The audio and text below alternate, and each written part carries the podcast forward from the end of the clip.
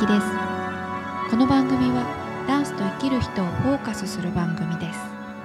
2人目のゲストは現在メディアを中心に活躍されているダンサーリサピーさん。舞台やライブステージミュージックビデオ CM バラエティ番組までさまざまな現場を経験しているリサピーさん。第一線の現場に立ち続けているダンサーの目線その秘訣を聞いてきました。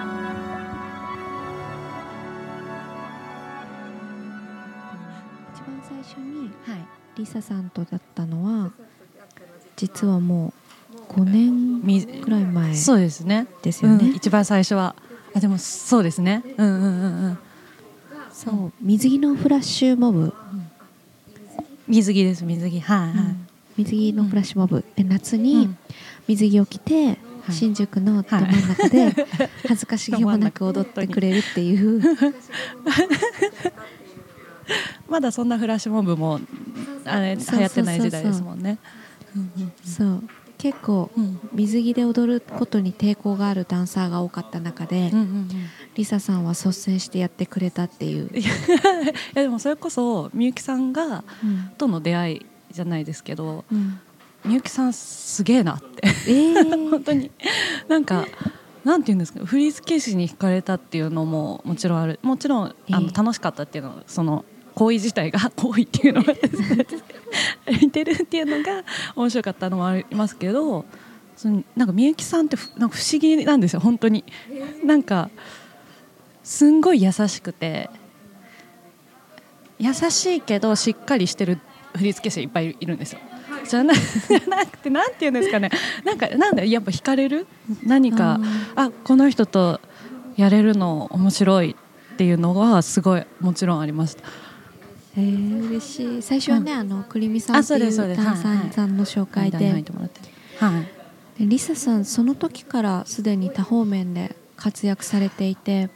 なんか結構経歴書を見たら、はいろんなメディアに出られてましたよね、ああもうその時。第一線で活躍されてるんですけどそうですかもね。そういう人がはい。そうやって私を評価してくれるってものすごい嬉しい。うんうんうん。うんいやいやいやいや。なんでだろう。も恐縮なんですけど本当に。私も今なんでだろう。ここにいるのが誘ってもらえたのが、うん。嬉しい。そうですよね。本当に現場その現場であとやっぱ話題に出ますよね。その共通の知り合いとかで「みゆきさんすごいよね」っつってそれこそ本当あのドローン使って撮影したりとか 自分のでそれこそお忙しいのにその映像を自分でやってとかっていうのを行動する人っていうのがメンズとかの方が女子ってやっぱ割と結構頭で考える人が多いからあんまり女子でいなくてそうだちょっと理想っていうかまあうんうん。まあこれはすごい。ここまではいないと思うんですけど。でもやっぱやろうねって言って終わっちゃうことが基本多い中でやっぱもう定期的に発信し続けてカンボジア行ってとかっていう。そうそう。いやだから本当にみゆきさんすごいなと思って。何でもできる人なんだなと思って尊敬して。本当に。いやいやいやいや本当に。うん いやいやこちらこそ嬉しい。いえいえよろしくお願いします。そうあのリサさんは、すまあすごいんですよ。もうバラエティに CM ミュージックビデオ数々のバラエティーっていうとなんかちょっと語弊がある。そうね。そうそうアメトークダンサーとして。踊りたくない芸踊りた人とかくない芸人とかはい。出ててそうテレビとかで見たことある人がいるかもしれないんですけどコンスタントにそうやって仕事をし続けられているってことがすごい。いや いやでも私的にはコンスタントに続けてるあれはないんです自分の中で本当に上がり下がりが激しい世界でかつそのメディアって本当急に呼ばれるその明日空いてるとか来週空いてるとかっていう中で生きててだけど仕事を、まあ、そのコンスタントにっていうかやらせていただいてるっていうのが、まあ、自分でも不思議なんですけど、まあ、でもなんか意外と自分でそのななんていうんですかね。やってないように見えてやってるのかなみたいな、そうそうそうあの年末に振り返るじゃない、はいはいはい。今年は何の仕事したかなって、はいはいはいはい。そうすると結構やってる。そうはい。本当でもリサさんって使う側からすると、うんうん。すごくうんいい意味でダンサーっぽくないしあもちろん綺麗だあし、使いやすいってうんうんうん。言ってらっしゃでもそこを狙ってるっていうか。すごい分かってるなって自分が。でもどっちにもいけるダンサーとしても見えるようにとか。そうそうそうそう。かんうんなんかさアーシャうんはいはいはいはい潜在写真くださいって、オーディション用のはいで、はい写真を募集するとはい輪郭が半分わからないようなかっこいい写真を送ってくる人がいてはいこれは自分のイメージとして売るのはいいことだけうんうんうどん私たちが見たいのはもっとはっきりしたお顔なので簡単な写メでいいからくださいって言うとはいなんか綺麗なアプリを使って自撮りをして送ってくる。うんうんうん。そう。最近スノーの潜在写真の子がいて。犬の顔の変な犬？犬。犬とかの。あのもうさすがにちょっとおう。今の時代ってそれこそそのさっき言ってたみたいに中教育する人がいない。スノーはダメだよって 言ってくれる。だスノー使ってるなははって終わらしちゃうとか多分その昔みたいにそういう教育の時代じゃないんだなっていう。スタッフさんも若くなってきて、どちらかというと私たちに近い年代の人がこれからなんか比較的若い人たちって怒られ慣れず成長してきた人が比較的多いから自分の怒り方がわからないからうんだったら切ればいいってうんうんいううん。恐ろしいようん。ね。恐ろしい。本当に。うんそうそう。なんかさダンサーさんっはいてタレントでもない。だからマネージメント会社に所属してマネジメントしてもらうっていう概念がないから難しいよね。難しい。全部自分でうん。考えてそれこそ失敗と成功を繰り返してあこうやっていけばいいんだなとか、そうん、それこそなんかあ髪色はこういう方が使ってもらいやすいんだなとかあこういう人はもういるから私はこっち路線で行こうとかっていうのを多分やりながらとかそのマネジメントっていうかキャスティングしてくれる人とかに言われたことを、まあ、学んでじゃないですけどやってってみたいな感じですかね。うん意識がしっかりしてるんでしょうね。いやーでもやらなかったら怖いなっていうだけその仕事がなくなったらっていうか前はバイトもしてたんですけどやっぱ楽なんですよ。バイトしてると、まあ、お金は定期的に入ってくるから。そんな。で別に明日入ってで急に仕事入った時とかは休ませてもらえるとかって感じだったんで全然支障がなかったんで。で全然楽だなと思ってたけど、まあ、いろんなきっかけがあって辞めた時にあやばいってなってその私ニートだ。っていうぐらいそう来週の仕事もわからないとかっていう状況になった時にやっぱ動いたんですそのみんなに言うとかその今バイト辞めて仕事ないから何かあったら教えてとかそういうつながりで教えの仕事もらったりとかでやっぱりそのオーディションを受ける回数を増やしたらやっぱ来るようにもなるしでそのつながりでまた呼んでもらえてっていうもう本当に風が吹いてく風の通り道をつけた作った っていう感じ。うんうんうん。うんうんうんうんうんうんうん。はいはいはいはい。うんうんはいはいはいはいはい。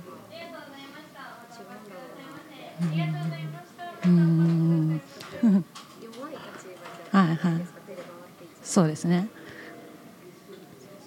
うんうんうん。えでも本当周りもそうしてるっていうのも仲間とか先輩とかそれこそスタッフさんとかを見て勉強したっていう教えてくれる人ってやっぱり限られてる、まあ、ほぼいないですよね。学生とは違って。なんかもう本当うん。なんか吸収しようと思ってるわけじゃないんですけど多分やるうちに身についてる。っていうので。うん。うんえ今までいろんな人振付師さん、はい、有名な方とお仕事してきたと思うんですけど、はい、はい、なんかあこの人のここすごいなって 私はもう本当、まあ、みんなすごいなって思うんですけどあの最近やっぱメディア CM とかでご一緒させてもらうラッキー池田さんと奥様のエリさん佐伯エリさんが私そもそもはそれ48グループのそのダミーダンサーをよくやってて昔でその時にあの「心のプラカード」っていうまゆちゃんがセンターの新曲のダミーをやる時にそのラッキーさんが振り付けてでそのダミーで行ったんですよ。そうで行ったらめちゃめちゃ楽しくてもうこんなダミーの仕事でこんなに笑うことないっていうぐらいもうラッキーさんのあの人柄もすごい好きででその時にあラッキーさんってこんな面白い人なんだと思ってあなんか一緒に仕事したいなってなんかなんとなく思ってたんですよ。たら去年去年ぐらいに、まあ、何回か声はあったんですけどたまたま出れないのが続いて「歌コン」っていう NHK の番組でそのダンサー探してるからって言って「ゆずちゃんどう?」って言われて行った時が初めてお二人と一緒のお仕事で。でも本当に楽しいんですよ。あの2人って。ラッキーさんも奥様も,、まあ、もう支えてるしすごい方で。でも本当でラッキーさんももちろんすごいんですけどその佐伯絵里さんがもう本当すごくて。私も最近その振り付けのユニット始めたいとか振り付け師としてもやりたいなと思って始めてもう目標、まあ、ダンスのジャンルとかじゃなくて 目標的にはあの2人のそうやり方というかにやりたいなって思うぐらいその出演側として、まあ、例えばエリさんが CM の振り付けで CM 出る側の時に毎回最近気づいたんですけど毎回すんごい長丁場なのに無駄な疲れ方してないなって自分で気づいたんですね。でえなんだろう？何が違うんだろう？って、まあ、楽しいからかなってみんな仲間も一緒だしと思ったんですけどそのエリさんってそのあ今何々してるからちょっと待っててねダンサーとかっていうのをこっちが疑問に思う前に言ってくれるんですね。とかなんか今あのまだもうちょっとやらないから座ってていいよとかこっち椅子用意してもらうからとかっていうのをその当たり前にやる人なんですこっちが思う前に。なんか気づかないんですエリさんこんなやってくれてって思う前に自然にやれる方で。もちろんラッキーさんもそうなんですけど。でなんかもうそれって本当にすごいなって。振付師って振り付を作るだけじゃないじゃないですか。現場で。それも、まあ、もちろん尊敬する一部であって。さらにあの2人との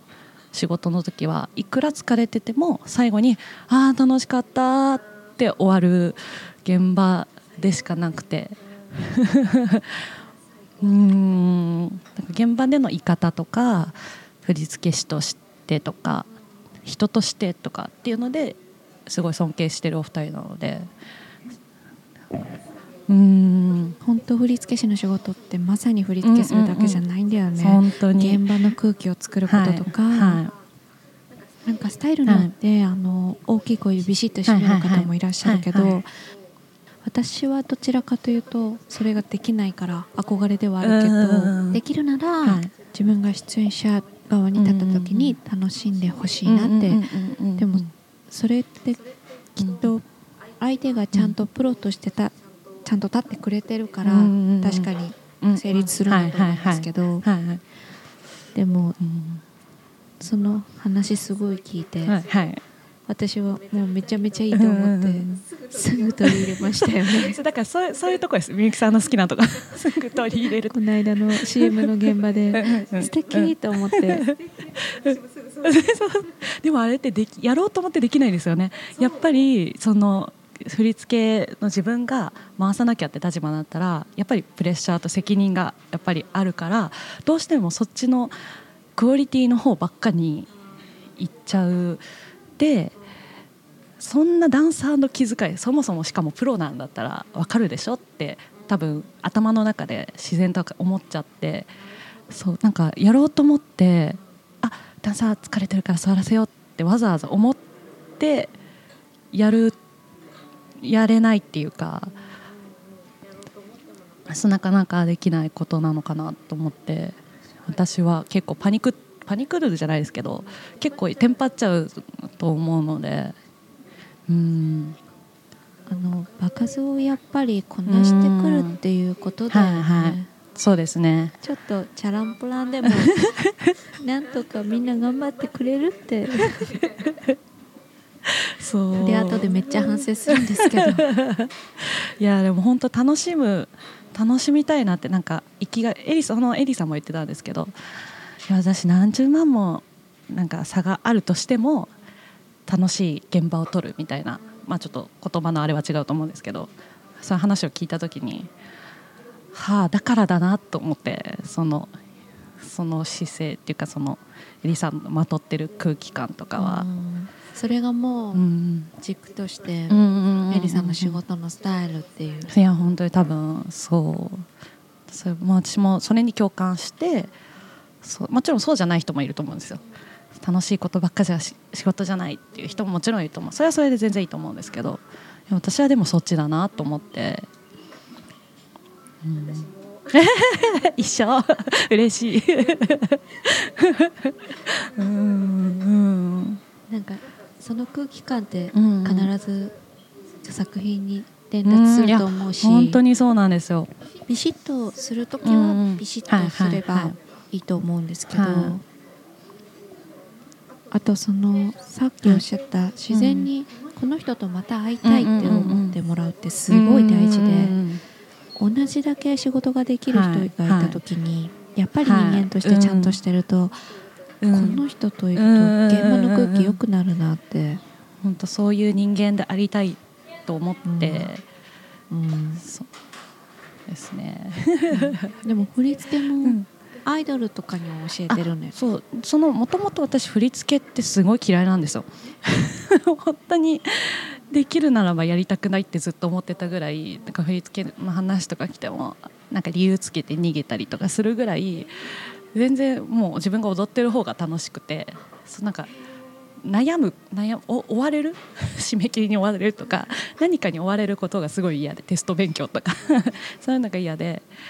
やってなかったんですけどまあなんかちょっとそれこそなんかのご縁がいろいろ重なって振り付けやらないかって言われて1曲アイドルの振り付けやってた時にもそんなにやりがいっていうズドンとは来なかったんですよその時は。ででもそのそこからもう一回やってくれないかって別のアイドルの話が来た時にあじゃあ2人でやりますって言っちゃったんですよ。振り付けをちょっと聞いてみますみたいな2人でやりますみたいななんか分かんないですけど私も。でなんかその一緒に今やってることももう何年も会ってなくてもう本当二十歳とかそのぐらいの時にちょっと一緒にやってたぐらいでその子もダンサーとしては別にそんなに今やってなかった時なんですけどなんかピンときてなんか一回ちょっとこの間頼ん仕事頼んだこともあったんですけどでもその数あるダンサーの中で振付師の中であなんか合いそうだなって思ったのかその時にパッて電話したら「いや実は私もそういうの興味があって」って言ってじゃあやろうかっつってその時はまだユニットとしてじゃなくて、まあ、一緒に振りを考えながら。でその自分の考えとか振り付けをで私結構言ってくうちに出てくる人なんですよ。なんかこうこうこうしたいんだよねって自分で言いながらあってことはこうかなみたいな。自分の中でだと結構渦巻いちゃうけどアウトプットしてでなんかちょっとのこうあのじゃあこうしたらいいんじゃないとかこうしたいよとかっていう話をで相乗で作っていくのがすごい楽しいなって思ったんですよ。そうそうなんですよ。っていうのも一人でやるのも嫌だっていうのと二人でやったらさらにいいものが生まれる。そうですそうですそうです。でで私も振付アシスタントとかも今やらせてもらったりとかしてるんですけどなんかアシスタントっと一緒にやるっていうよりはなんか一緒に作れる人が欲しいな何かを。っていうのがあってでそれが形にできるのがまあ振り付けだったのででそれ一回試みたらなんかすごい評判も良くてでいいものが作れたのででなんかちょっとこれから一緒にやらないっていう話をその今後のビジョンとかを話してたらなんかすごいそれこそビビビッときて そのことそう。で今ちょっとやろうかって言っては今日今年の今年の本当頭ぐらいですね。うんうんうん。そう。女の子2人で。ただ私がまだその出演もめちゃめちゃやりたいっていうのもあるんでがっつりそればっかりっていうのはできないんですけど彼女も彼女で別のやってることとかもあるからまあなんかなんて水面下じゃないですけど。うんうんそう出演の仕事がまあね少なくなってきた時にそういう仕事が増えていけばいいなっていうのの、まあ、人脈とかご縁とかっていうのをつながりを作っていけたらっていうとこで、今の時期から始めたっていうのはあるんですけど、うん、とりあえず今はまだ全然出演の方がやりたい,、うん、そう。もう出れる限りは多分飽きることはないとは思うのでっていうかダンスうん、ダンスに飽きるっていうダンスがない人生なんかちょっと今かっこいいこと言いそうになっちゃったけど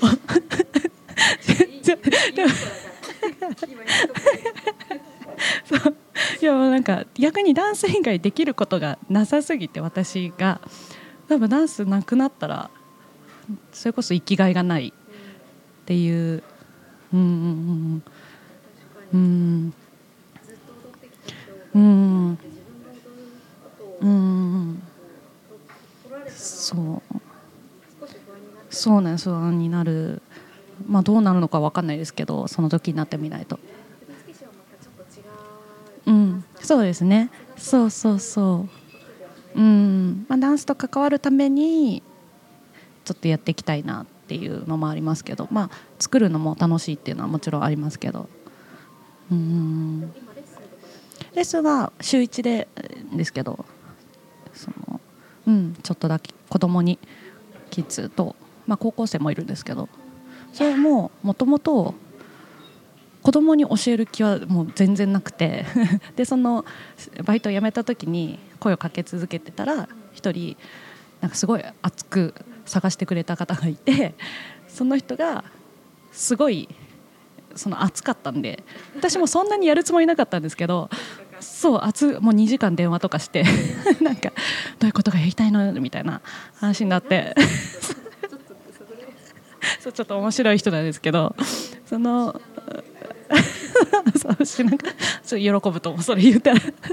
そうででなんかもう押されてっていう感じ最初は本当に。そうでその方と出会ったのも、まあ、友達の友達なんですけど、まあ、たまたまなんか上野公園でやってたフェスにその人はサラリーマンでそのココナッツオイルを売ってて。でたまたま外人の友達連れて行ったらそう 外人の友達が行きたいみたいな、まあ、なんかいろんななんか私が行こうと思ってたわけでもなくたまたま私もその中にいてあじゃあいいよ行くよぐらいな感じで行ったところでその前にその話をしてて私なんか教えやりたいんだけどなんかない？っつったら「あもっと何歳いるから聞いてみたら」みたいな。もうなんかもう本当にポンポンポンポンっていう縁がポンポンポンポンってつながってでその方が「子供ならあるよ」って言って「あでも私ちょっと子供は」つってなんか大人の方に教えたいと思ってて自分のジャンル的にも。でで一回ちょっと断ったっていうか、まあ、何かあればみたいな感じだったんですけどでもなんか子供別にいいかもなって急に思ってで一応ジャズのジャズっていうかスタイルジャズ系とかの枠もあったんでまだ募集してたらっていう話をしたらそのオーナーの方がなんか私は多分 SNS とかで知っててくださったみたいで名前聞いたことあったからみたいな感じでもう教えどうぞって感じで始めたんですけどと思ったんですけどいや楽しいんですね。それこそまあ楽しいっていうかなんで本当に学ぶことが学ぶっていうか教えられることがあっちから大人よりも子供の方が多いなっていうそうななんでそんなこと聞くのみたいな「先生なんで肩出てんの?」とか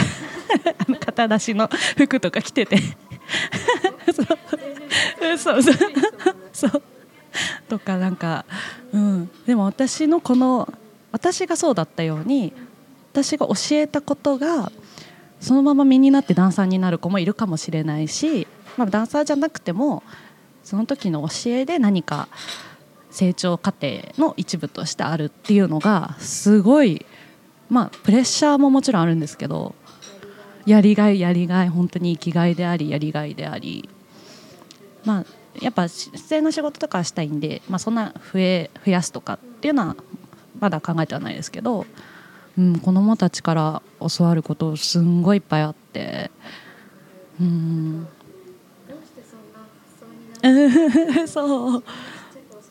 うんそうそう。そうそうそううんそう。それこそ逆に自分が小さい時どうやどうだったかなっていうすんごい初心に帰れる。私がじゃあ5歳の時どうやって教わったらこれってできるようになったんだろうとかっていうのを考える機会が増えたっていうのでなんか初心私初心を忘れないようにってずっと思ってて。この人と出会ったのはこういうきっかけがあってとかっていうの全部気持ち悪いほど覚えてて。でもそこを忘れたら多分ダメだなと思って仕事メディアだとしても何にしても。だ全部その初心に帰れるタイミングが増えたっていうのが、まあ、子どもの教えでもあるんですけど、まあ、うん。うんうんうんうんうんうん。うんうんはいはい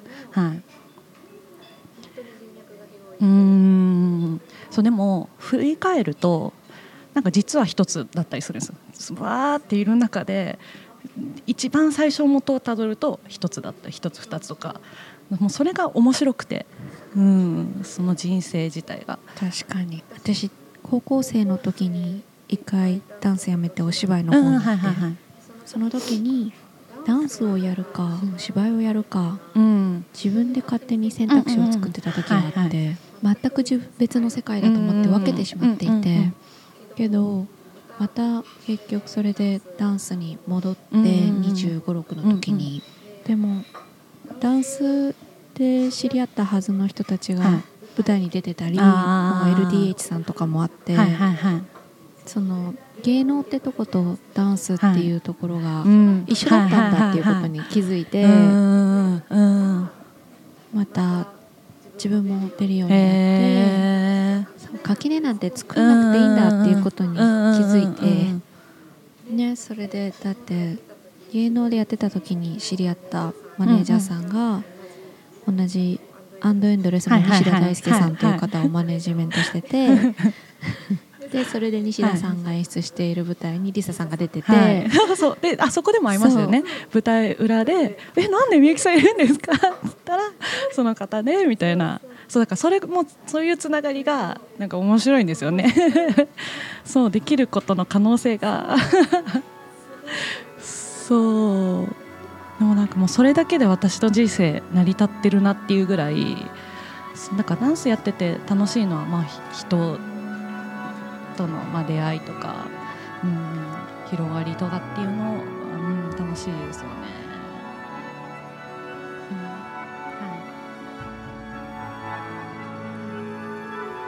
ご縁を大切にするだけではなくチャンスをつかみに行く姿勢を続けること私もリサさんの話を聞いて背筋が伸びる思いでした。続きはまた来週。リサピーさんの Twitter アカウントはリンクしておきます。アカウント名はアットマーク LISAP が5つ。気になった方はぜひフォローしてみてください。そして今回からエンディングテーマ曲がつきます。提供してくれたのは雄大ラップ丸山でタイトルは言わずもがな。この番組は Make the Future with You FTU の提供でお送りしました。それではまた来週。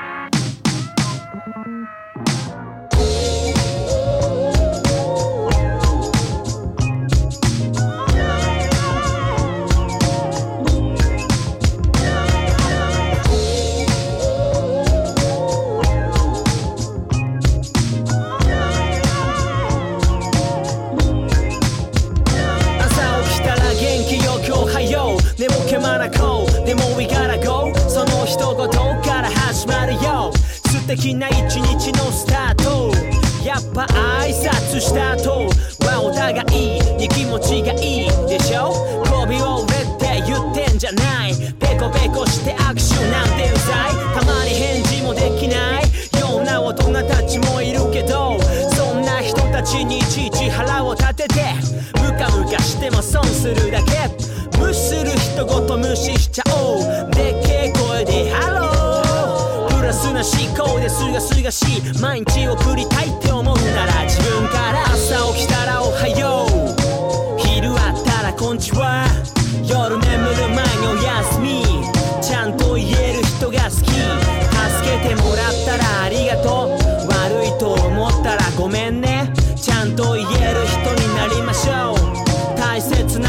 ケーション